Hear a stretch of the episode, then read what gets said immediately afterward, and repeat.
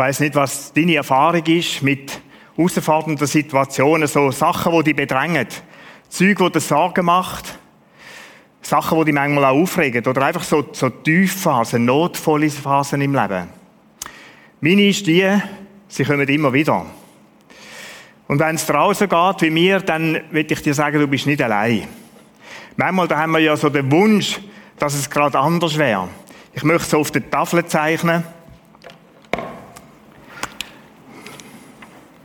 Wir kommen jetzt auf die Welt.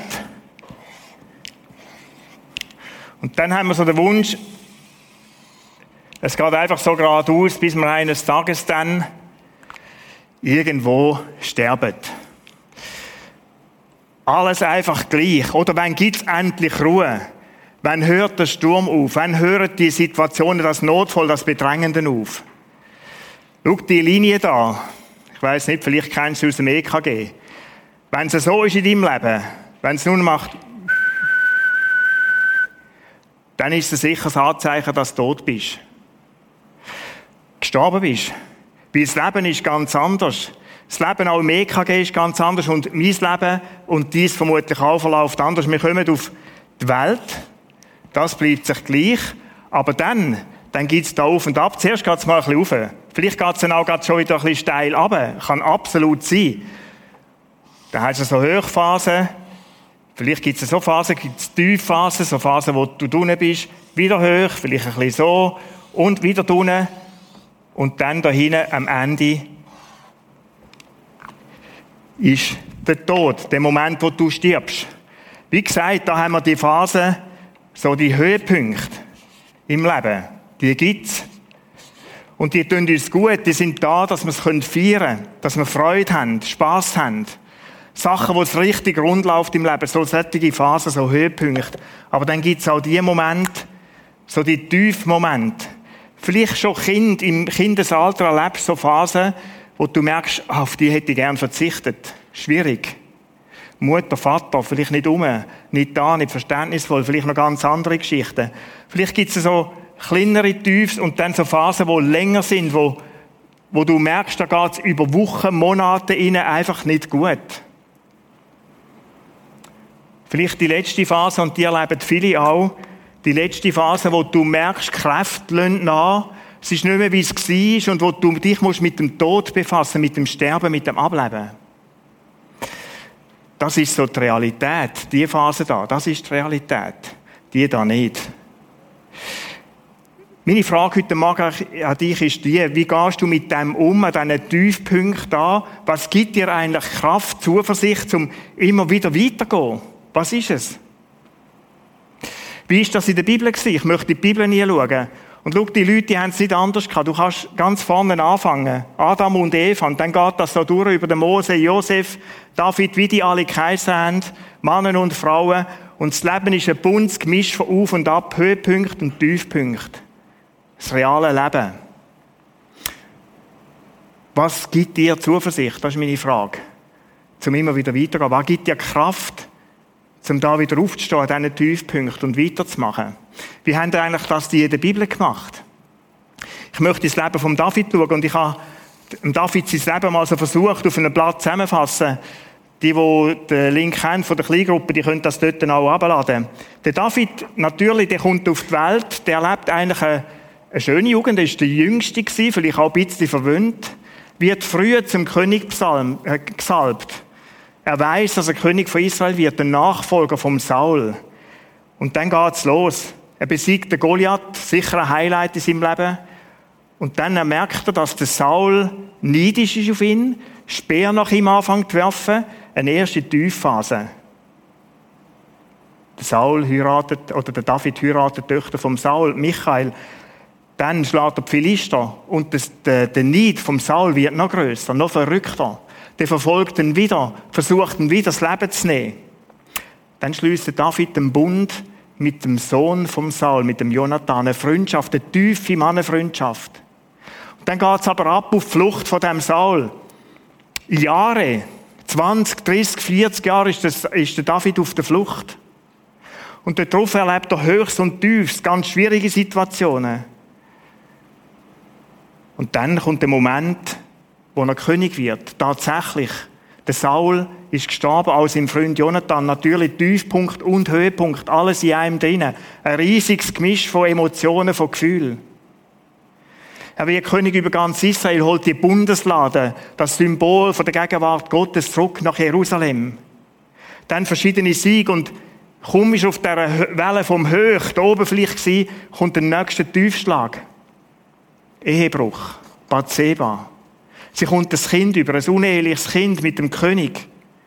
Die Uriah schickt er eine Front, um irgendwo da drüber weg und alles vertuschen, der stirbt. Tiefpunkt. Das David flieht zu Gott, der Nathan kommt in sein Leben, sagt dem Nathan, äh, David, das ist nicht gut, der Weg ist nicht gut, wo du gehst. Der David erlebt Vergebung, geht weiter, erlebt, dass sein Sohn, der Absalom, in, in einen Aufstand macht, einen Aufruhr gegen ihn, weil er König werden will. Es war ein Buhle von diesen Söhnen von David rundherum. Absalom.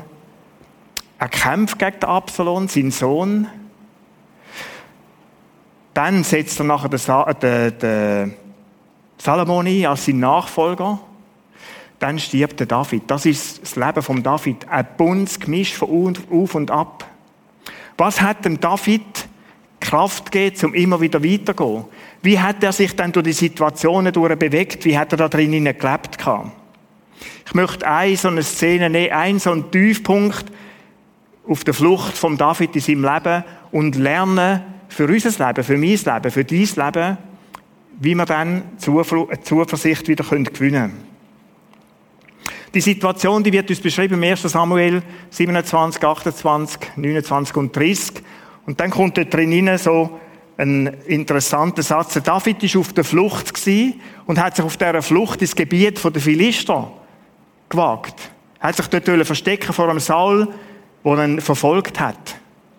Und der König, der Achish, wo in diesem Land regiert hat, in Gad, wo es so ein Stadtkönigtum war und das Gebiet so, der hat gesagt, gang du nach Ziklag, bleib du dort. Der David ist mit seinen 600 Leuten, Männer und Frauen und Kindern dort angezogen, nach der Ziklag. Und dann hat eine ungemütliche Situation gegeben. Die Philister wollten kämpfen gegen Israel. Der David hockt dort und hätte sich eigentlich müssen solidarisch erklären und jetzt gegen seine Landsleute kämpfen. Dann hat es so gegeben, dass er das Heer gesammelt hat, an einem Ort, in einer Ortschaft Affek hat die geheissen, und dort sind die alle durchgelaufen. Der David auch mit seinen 600 Leuten. Und dann haben die Fürsten von den Philister haben den David erkannt und dann ist unwohl geworden. Haben gesagt, wenn der plötzlich Fahnenflucht macht, wenn er plötzlich sich wieder auf die Seite von Israel stellt und hockt in uns rein, das trojanische Pferd, kennst du das? Der ist mitten in unserer Gesellschaft rein. Was ist, wenn der überläuft und plötzlich gegen uns anfängt zu kämpfen? Der Achish, obwohl er den David geschätzt hat, hat ihn heimgeschickt. Hat gesagt, gang du nach Ziklag. Drei Tage ist er gelaufen mit seinen Leuten nach Ziklag und dort haben sie etwas ganz Schreckliches angetroffen. Die Amalekiter, die haben die Situation genutzt und haben Ziklag zerstört. Alles niederbrennt. Männer, oder Frauen, Kinder, alles zusammen mitgenommen, Tiere, alles zusammen mitgenommen und haben es gefangen genommen.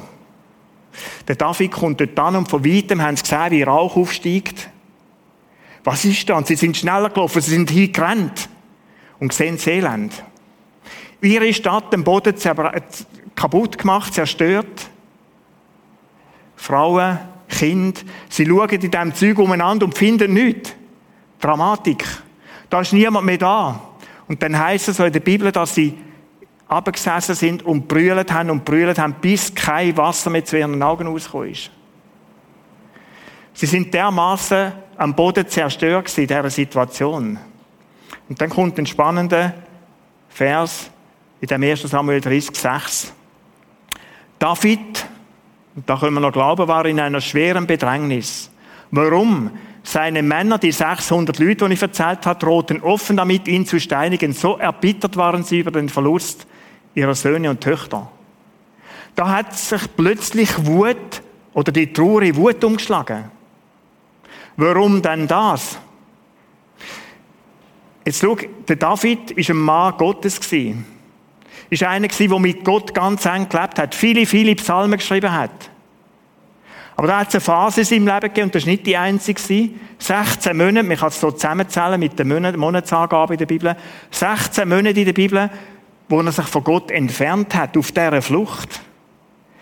Kapitel 27, da lesen wir, hat gerade der Saul schon eigentlich einen Höhepunkt, moralisch, ethisch, super gehandelt, reagiert, und plötzlich hat er Pfurch gepackt. Wie kommt das raus? Wie ich jemals König werde? Wann kommt das Versprechen von Gott? Und dann heißt da, David aber dachte in seinem Herzen, ich werde doch eines Tages durch die Hand Sauls weggerafft werden. Es gibt nichts Besseres für mich, als dass ich eilends in das Land der Philister entfliehe. Dann wird Saul von mir ablassen. Er hat gesagt, jetzt muss ich die Sache selber in die Hand nehmen. Oder jetzt bin ich schon lange auf der Flucht, jetzt stinkt es mir langsam. Gott, ewig das rauszögern, rausziehen, vertrösten und ich spüre nichts von dem, von dem Versprechen. Und dann hat er in seinem Herzen gedacht, jetzt gehe ich einen anderen Weg. Jetzt suche ich meinen Weg selber. Ich muss mich verstecken. Er redet nicht mehr mit Gott, gar nichts, sondern er denkt um Macht. Und verschwindet dann. Und dort wird es noch verrückter, oder? Wo in diesem Ziklag von dort aus hat der David mit seinen Leuten angefangen, Raubzüge zu machen. Der hat angefangen töten, Menschen umbringen, plündern, stellen. All das moralisch, was ihm eigentlich ein Gräuel war, ist plötzlich da gewesen. Und seine 600 Leute, die haben mitgemacht die sind mit ihm dabei gewesen und haben gemerkt, da stimmt etwas nicht mehr. Der David, wo wir so schätzen, wo wir zu ihm gegangen sind, weil er so ein, ein Mann, gottesfürchtiger Mann war, der verhaltet sich plötzlich anders. Die haben die Morderei, die Plünderei, das Lügen miterlebt. Und als Höhepunkt jetzt die ganze Katastrophe mit dem Ziklag, wo kaputt ist, und all ihre Frauen, Kinder, Tiere, alles zusammen weg. Und nach dem Trauern ist Wut entstanden. Wut auf den David. David, wo sich, wo sich irgendwo verrennt hat. Und darum haben sie ihn umbringen. Was macht der David in dieser Situation? Oder die Bedrängnis, das ist etwas, was auf die Psyche drückt. Bedrängnis ist nicht einfach ein, ein liebes Wort, sondern wenn du bedrückt bist, dann drückt das auf deine Seele und Psyche. Und das ist etwas, was einem kaputt machen kann wo schweres Leid verursacht. Was macht der David? David aber, so geht es weiter in diesem Vers, David aber stärkte sich in dem Herrn, seinem Gott. Oder er geht so nahtlos über.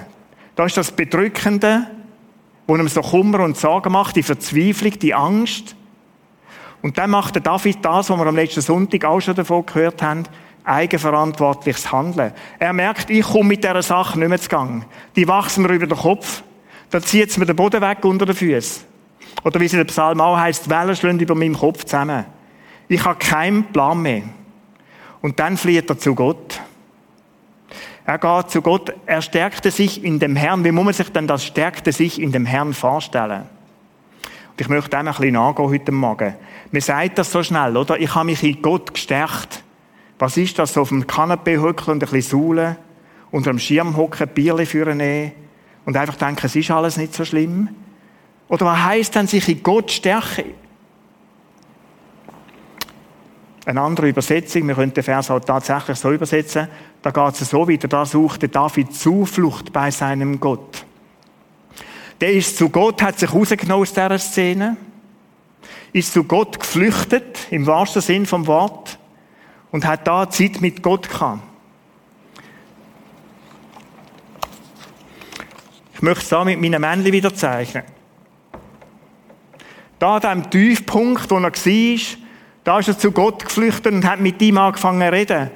Da hat er geklagt, hat brüllt, hat seine ganze Verzweiflung rausgeschrauen. Und hat vielleicht auch gesagt, Gott, ich bin an dir schuldig geworden. Ich habe, ich habe Sachen gemacht, wo ich nie gedacht hätte, dass ich fähig bin dazu. Ich habe gemaltet, ich habe plündert. Ich habe gelogen, was Zeug gehebt hat. Ich schaue auf 16 ganz schreckliche Monate zurück. Mein Gott, wenn es dich gibt, wenn ich mit dir nochmal darf rechnen, dann vergib du mir. Oder eine Zuflucht suchen bei Gott, das ist nichts Romantisches manchmal. Das ist etwas, was du vielleicht mit dem ganzen Zeug, das in deinem Leben ist, das dich bedruckt, wo dich kaputt macht, wo wirklich Druck auf deine Psyche und Seele ausübt, wo du zu ihm kommst. Wir lesen im Psalm 32 eine Passage, wie man sich das vorstellen muss. Auch im Psalm von David, auch so einem Tiefpunkt. Ich weiß nicht, ob es der Tiefpunkt ist, es ist nicht, nicht zuordnungsbar. Er schreibt, dass ich es verschwieg, also seine, seine Not, seine Schuld. Da verfielen meine Gebeine. Da ist mir Kraft weggegangen, heißt da. Ich kann nicht mehr leben durch mein Gestöhn den ganzen Tag. Ich habe den ganzen Tag nur noch gejammert, was ist das für ein Elend, was ist das für eine Dramatik, Gott, was ist nun los? Mein Saft vertrocknete, wie es im Sommer tür wird. Ich habe keine Lebenskraft, keinen Lebenssaft mehr gehabt, kann nicht mehr mögen.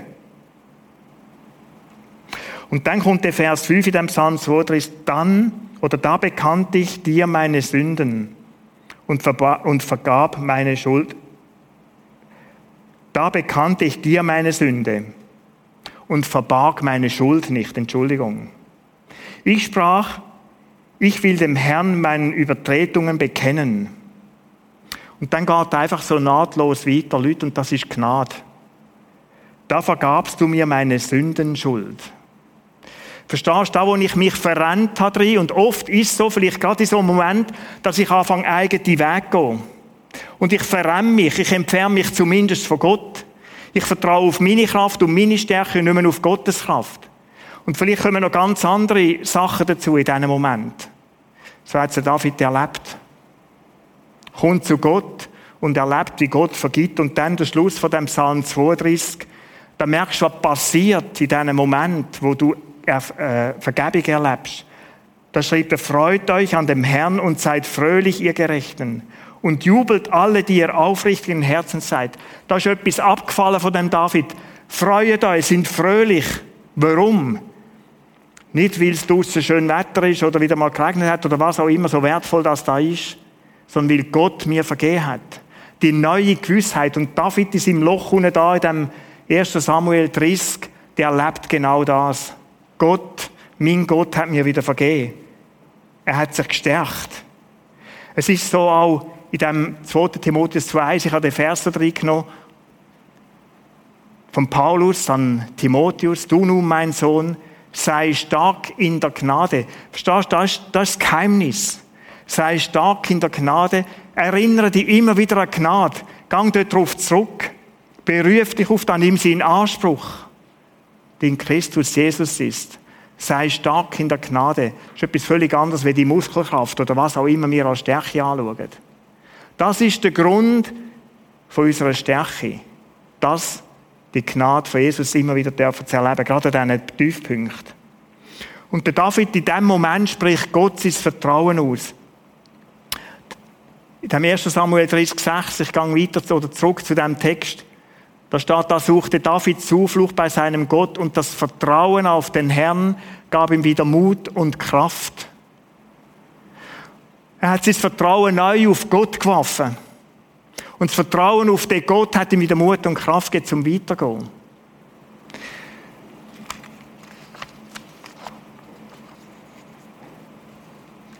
Und dann passiert das Wunder. Dann passiert das Wunder, dass der David im Erleben von der Vergebung spürt, wie Gott seine Seele berührt. Und wie Angst plötzlich weicht wie das, was bedruckt hat, von ihm abfällt und wie wieder Mut zurückkommt in sein Leben.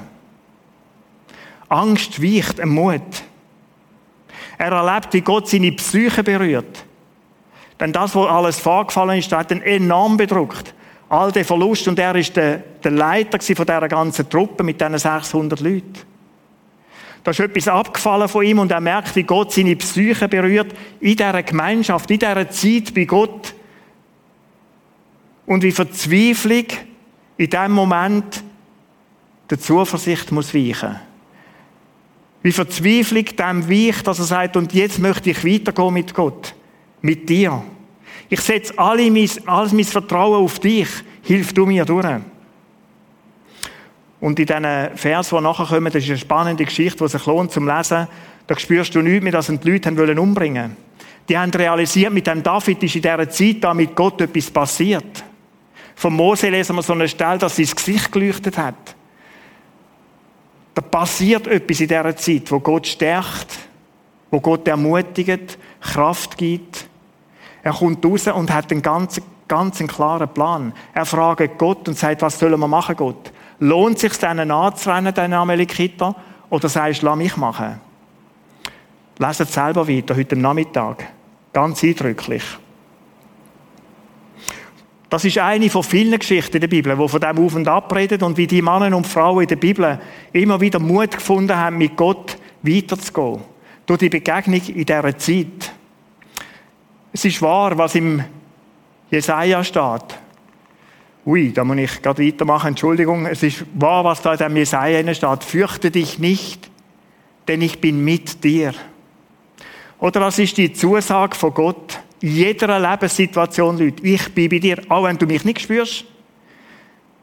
Wenn ich den Eindruck habe, Gott ist so weit weg von mir, er ist bei mir. Er ist da. Und dann die Zusage, sei nicht ängstlich, denn ich bin dein Gott. Ich, der Allmächtige, der Ewig, bin dein Gott. Ich bin an deiner Seite. Ich stärke dich. Ich stärke dich. Ich helfe dir und ich erhalte dich. Du die Recht haben von meiner Gerechtigkeit. Du die Rechtsprechung bei mir. Du Gnade, die du bei mir erlebst. Das ist das, was dich erhaltet, was dich am Leben behaltet. Das Erfahrungen von David, von anderen. Wie ist das heute? Wie ist das heute zu erleben? Ich habe drei Personen gefragt, ob sie uns würden erzählen, wie sie den Gott erleben in diesem Moment, in der Krise und wie Gott ihnen hilft, wie sie wieder Zuversicht gewinnen in ihrem Leben. Wir schauen den Clip an. Wie man sieht, habe ich mich im Gegensatz zu vielen anderen nicht mehr darauf vorbereiten dass sich mein Leben jetzt komplett verändern wird. Darum bin ich jetzt nicht so schockiert, dass ich nicht arbeiten kann oder eben nicht am Arbeiten bin. Ich weiß, dass viel, für viele andere Leute hat die, die momentane Situation jetzt ganz schlechte Auswirkungen. Das trifft sie hart. Und ich habe jetzt Gott einfach ganz anders erlebt, nämlich in Bezug auf unsere Wohnungssituation. Mein Mann und ich haben eigentlich schon länger mal in ein grösseres Zuhause zügeln und haben auch viel umgesucht und ich habe mich in der Schwangerschaft immer mehr aufgeregt, weil ich gefunden habe, ah, ich würde eigentlich gerne dann schon dort sein oder in einem neuen Zuhause wohnen. Und jetzt bin ich aber auch mega froh, weil jetzt bin ich allein daheim, habe ein kleines Kind daheim und wohne immer noch im gleichen Haus wie meine Eltern und durch das, dass sie jetzt Homeoffice haben und meine Brüder auch, habe ich eigentlich immer jemanden, der da ist. Wenn ein bisschen mal viel brüllt oder mir das Dach auf den Kopf geht, darf ich sie halt sehen, weil sie im gleichen Haus sind. Und ich finde es mega, wie Gott das gewusst hat, wie Gott mich kennt und jetzt einfach das gerade so positiv sich auswirkt auf meinen Alltag. Oft bin ich in Situationen, wo ich nicht mehr wirklich weiter weiß, wo ich mich mega überfordert fühle mit meiner Situation, in meinem Alltag, beim Arbeiten mit der Firma, die ich habe, oder in Gesprächen mit, äh, mit Leuten, wo ich in Situationen bin, wo ich so noch nie war, wo ich mich frage, um Himmels Willen, äh, wie soll das gehen? Ja, und in diesen Momenten, Stunden, Wochen, manchmal Monaten, habe ich einfach mega gemerkt, ist es ein riesiges Geschenk, den Gott an der Seite zu haben. Ganz unabhängig davon, ob ich jetzt den spüre oder nicht. Das ist manchmal stark, manchmal meistens eher weniger. Aber ich weiß, wie der ist da und ich ziehe mich dann oft ein bisschen zurück, entweder unter dem Tag oder am Abend und komme einfach vor den Gott und sage ihm, hey, schau, da bin ich. Du siehst die Situation, du siehst, wie ich überfordert bin damit danke vielmals, dass es du im Griff hast und dass ich es nicht selber muss, noch nicht kann im Griff haben. Ähm, und das hilft mir extrem, auch wenn ich selber keine Perspektive habe, in dem Sinn zu wissen, dass er Perspektive hat und dass er es im Griff hat und dass ich nicht, das scheitert nicht mit mir, mein Leben, es ist, äh, es ist wirklich sein Ding und es hilft mir auch, mich nicht so wichtig zu nehmen im ganzen Sinne, ja. Ja, manchmal ist gar nicht so einfach. Homeoffice, Kinder sind dumm und äh, ja, Einsamkeit natürlich. Ich habe mich von meinem Mann getrennt vor ein paar Monaten. Auch nicht einfach am Abend so, allein nach einem langen Tag. Und es ist jetzt nicht so, dass man dann einfach einen Trick anwendet und es ist weg. Nein, ist nicht so. Manchmal ist der Schmerz da, tagelang, wochenlang, ja, bei gewissen Leuten sogar monatelang und man hat den Schmerz. Und dann hören wir dann oft, ja, Blick auf Jesus, schau auf Jesus, Blick nach oben. Ja, sieht man nicht. Ich sehe nichts, oben ist nichts los.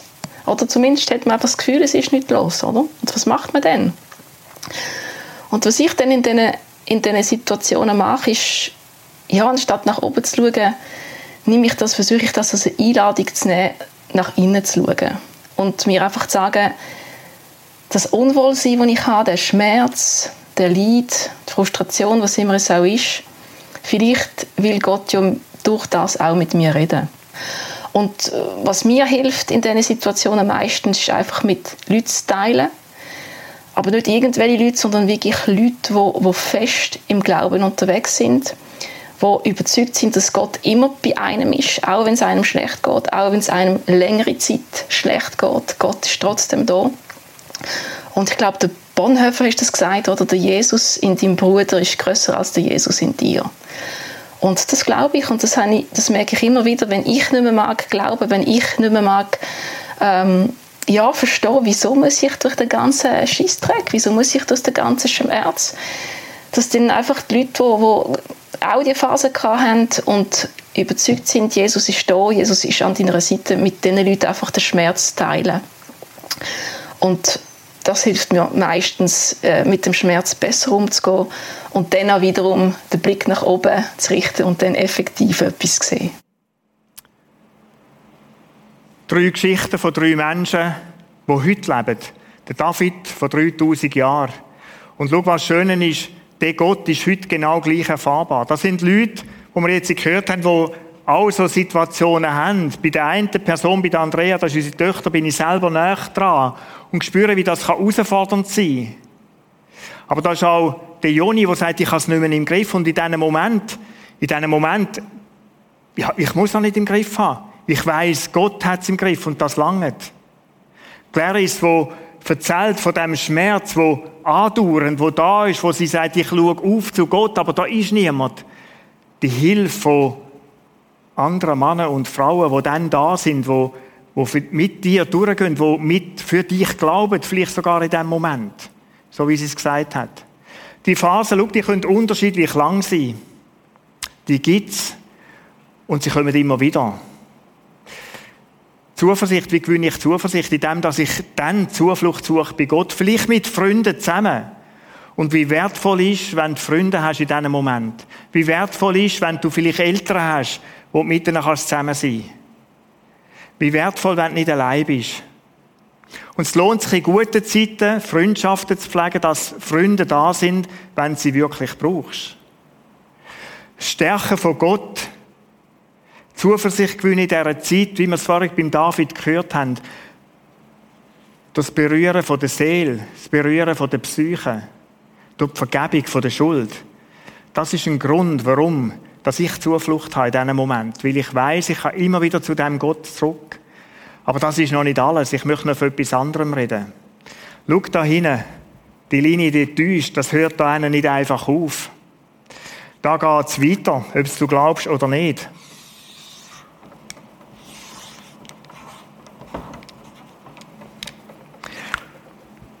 Nach dem Tod, da geht die Post erst richtig ab.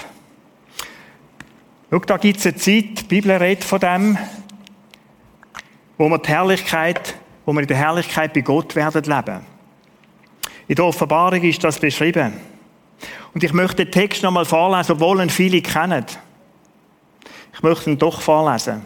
Ich möchte ihn speziell heute Morgen denen vorlesen, die vielleicht wissen, es kommt nicht mehr gut in meinem Leben. Menschlich gesehen nicht mehr gut. Wenn Gott da nicht ein Wunder tut, dann geht mein Leben sogar vielleicht zu Ende. Ich weiß von Leuten, die sind in einer längeren, schweren Phase, vielleicht auch in der Begleitung von einem Angehörigen. Und sie wissen auch, diese Geschichte kommt vermutlich nicht mehr gut. Und Zuversicht möchte ich dir zusprechen mit diesen Worten, wo da Johannes aufgeschrieben hat im Johannes 21.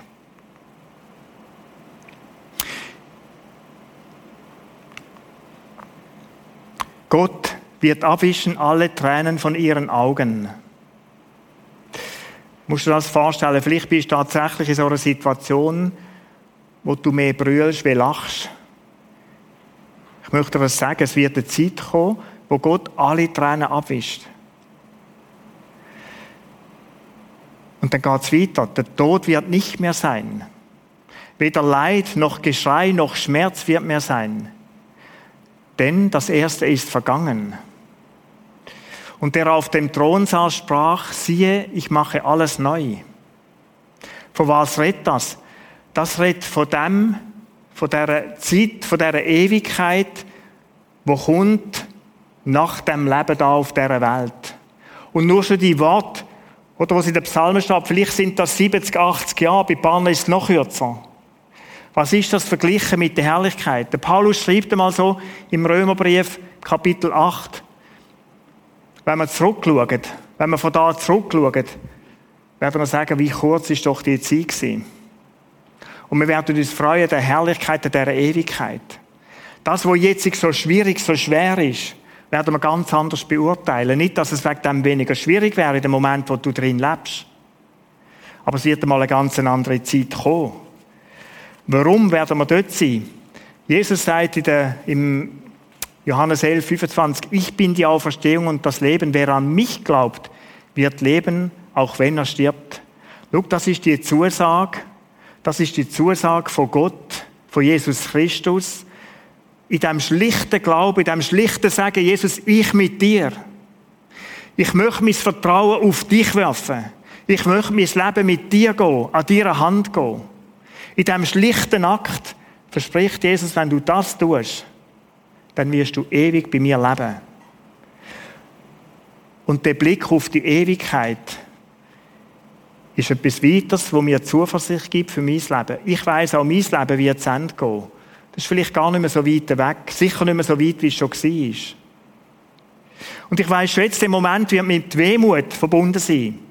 Ich bin sehr ein emotionaler Mensch und es wird mir mal schwerfallen, mich zu verabschieden von meinen Kindern, von meinen Enkeln, von meinen Freunden. Weißt du, was gibt mir Zuversicht? Dass ich die werde wiedersehen in dieser Ewigkeit. Und dass wir mal miteinander werden zurückschauen auf all das, was war und sagen, wow, wie schön haben wir es doch jetzt. Was für einen großartigen Gott haben wir mit dem, wo ich lebe. Die Frage am Anfang war die, was gibt mir eigentlich Kraft, Gewissheit, Zuversicht, um an diesen Tiefpunkten immer wieder aufzustehen im Leben? Schau, es sind zwei Sachen. Ich möchte es mit zwei Sachen eigentlich zusammenfassen. Das eine ist, ich kann in diesem Moment Zuflucht suchen bei Gott. Ich kann da zu ihm kommen und ihm alles, vielleicht auch Schuld, die ins Leben kommt, ich kann das bei ihm bekennen. Und Gott wird nicht nachfragen und nachbohren und mir irgendwie das Leben schwer machen, sondern ich lese in der Bibel so viele so Geschichten, wo sie in einem Satz weitergeht. Gott vergibt. Gott vergibt, da ist Gnade. Und in diesem Moment mit Gott, da realisiere ich, wie meine Seele entlastet wird. Und Leute, mein grösstes Problem ist die Schuld in meinem Leben. Ich meinte, die ist grösser wie die verrücktesten Situationen, die ich sonst erlebt habe. Ich habe schon einiges erlebt. Aber da, wo mich wirklich verdruckt, ist das Wissen, ich habe etwas nicht gut gemacht, etwas falsch gemacht. Und da ist Gott da, der zuallererst vergibt und das entlastet. Das hat der David erlebt. Ein Mose, wie die alle heißen, die Bibel durch. Und viele mit mir auch. Gott vergibt und dann erlebst du, wie deine Seele, deine Psyche gestärkt wird, wie er sie berührt. Vielleicht durch einen Text, eine Verheißung, die du liest in der Bibel. Nimm das Wort Gottes für dich persönlich. Es ist Wort Gottes, es ist nicht einfach ein Buch, es ist ein Verbrechen, Zusage und leb mit denen. Vielleicht ist es ein Song, ein Lied, ein Liedtext, wo du mitlebst. Wo Gott dich stärken durch das. Den Blick anders ausrichten auf ihn, auf seine Möglichkeiten, auf seine Gegenwart. Das ist der eine Teil von Zuversicht, Grund von Zuversicht. Und dann gibt es den anderen.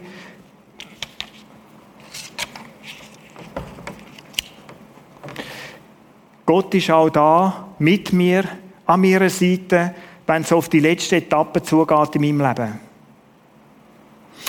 Und ich werde, und ich weiß, ich habe die Gewissheit, wie es in der Bibel steht, ich werde eines Tages mit ihm leben, in der Ewigkeit leben, auferstehen, in der Herrlichkeit von Gott sein.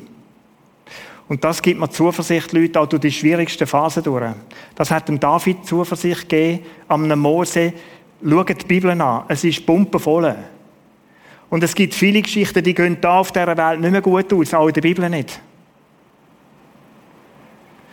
Aber all die haben gewusst, ich werde eines Tages da mit Gott in seiner Herrlichkeit sein. Ich möchte beten.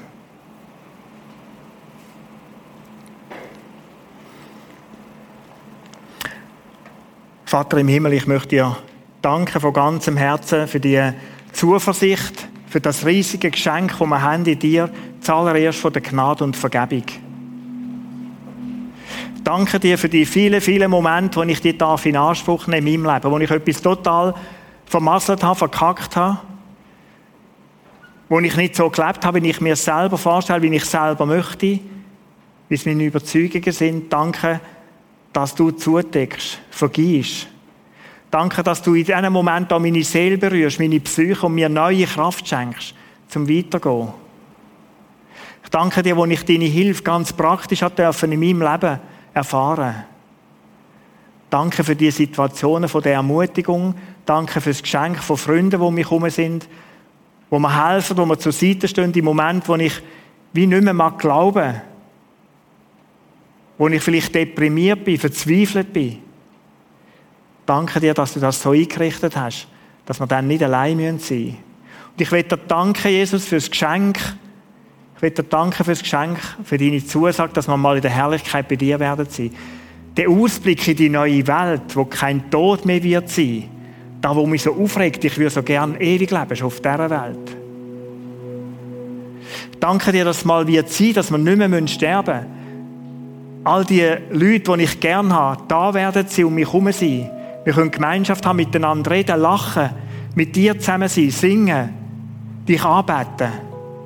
Danke für den gewaltigen Ausblick, für den ermutigenden Ausblick von dir. Und danke hast du uns wissen lassen, dass wir da nicht irgendwo in ihrer Ungewissheit sein müssen, was nach dem Tod kommt. Ich lobe dich, ich preise dich. Ich bete dich an, Jesus.